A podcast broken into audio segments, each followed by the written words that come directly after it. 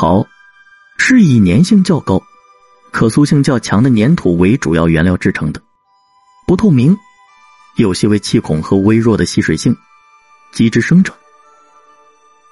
瓷是由磁石、高岭土、石英石、莫来石等烧制而成，外表时有玻璃质釉或彩绘的雾气。瓷器的成型要通过在窑内经过高温烧制，瓷器表面的釉色会因为温度的不同，从而发生各种化学变化。我国传统的陶瓷工艺美术品，至高型美，具有高度的艺术价值，闻名于世。好，接下来我们就展示一下中华文明之瑰宝，为您介绍一下中国的陶瓷名品。一，景德镇青花瓷。江西省景德镇是我国的瓷都，自五代时期开始生产瓷器，至今已有千年历史。景德镇瓷器造型优美，品种繁多，装饰丰富，风格独特，以白如玉、明如镜、薄如纸、声如磬的独特风格飞升海内外。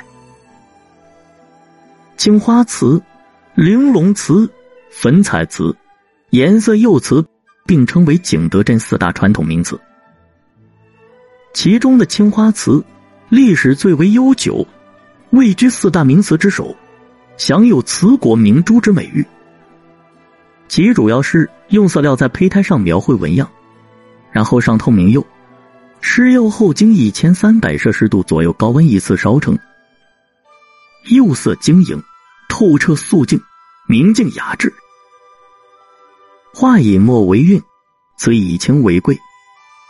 青花瓷至美至纯，透着一种素净、低调而又奢华的古韵。二，洛阳唐三彩。唐三彩是一种盛行于唐代的陶器，以黄、绿、褐为基本釉色。后来人们习惯的把这类陶器称为唐三彩。它以造型生动、色泽艳丽和富有生活气息而著称。迄今为止，唐三彩精品多出土于洛阳地区，而洛阳出产的仿唐三彩器物精美逼真，所以人们称其为洛阳唐三彩。唐三彩的复制和仿制，在洛阳已有近百年的历史。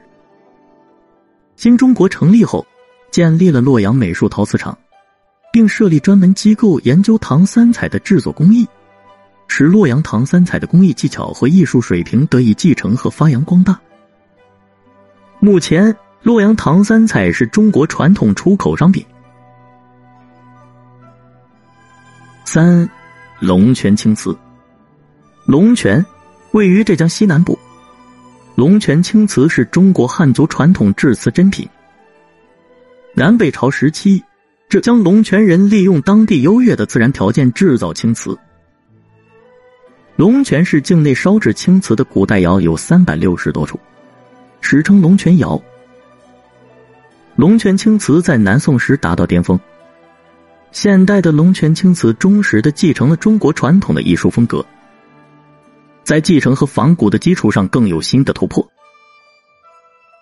龙泉青瓷传统烧制技艺于二零零九年入选联合国教科文组织世界非物质文化遗产保护名录。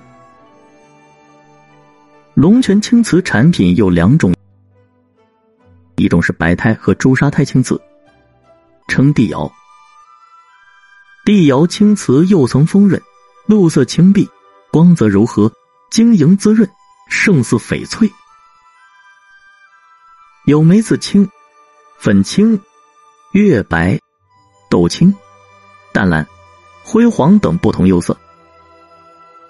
另一种是釉面开片的黑胎青瓷，称歌窑。歌窑青瓷以瑰丽、古朴的纹片为装饰手段，如冰裂纹、蟹爪纹、牛毛纹、流水纹。鱼子纹、扇血纹、百击碎等，加之其釉层饱满、莹洁，素有“紫口铁足”之称。与釉面纹片相应，更显古朴典雅，堪称瓷中珍品。四，宜兴紫砂器。江苏宜兴被认为是中国的陶都，宜兴紫砂器享有“天下神品”之称。紫砂器是用质地细腻、含铁量高的特殊陶土制成的无釉细陶器，呈赤褐、浅黄或紫黑色。紫砂茶具造型美观，色彩古朴，开闭无有多孔，有较强的吸附力，泡茶数天后不馊且仍能保持茶香。五，李陵釉下彩瓷。湖南醴陵瓷器起源于清朝雍正年间，迄今已有两百五十多年的历史。该瓷器釉面犹如罩上一层透明的玻璃罩，洁白如玉，晶莹润泽。虽长期存放，花纹始终保持原来色彩。这是由于釉下彩的釉是一种很坚硬的玻璃质，它无铅毒，耐摩擦，耐高温，耐酸碱腐蚀。保护着画面能始终保持原来色彩。李陵釉下彩瓷是李陵日用瓷中具有独特艺术风格的传统产品。六，淄博美术陶瓷。山东淄博陶瓷生产历史悠久，汉代时已能生产翠绿、栗黄、茶黄、淡绿四种颜色釉陶。现代已生产传统的名贵色釉、雨点釉、茶叶末釉等美术陶瓷而著称。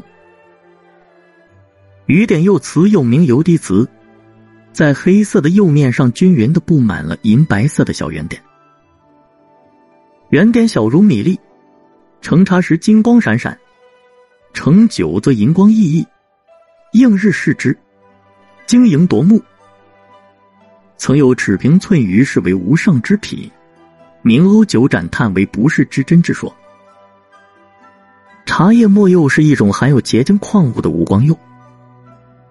古人称赞说：“茶叶末黄杂绿色，娇嫩而不俗，艳如花，美如玉，最仰慕。”用这种釉制作的各种文具、瓶、罐，釉色纯正，古朴典雅。七。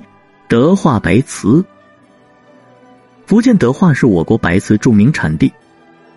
德化窑是我国古代南方著名瓷窑，因窑址位于德化县而得名。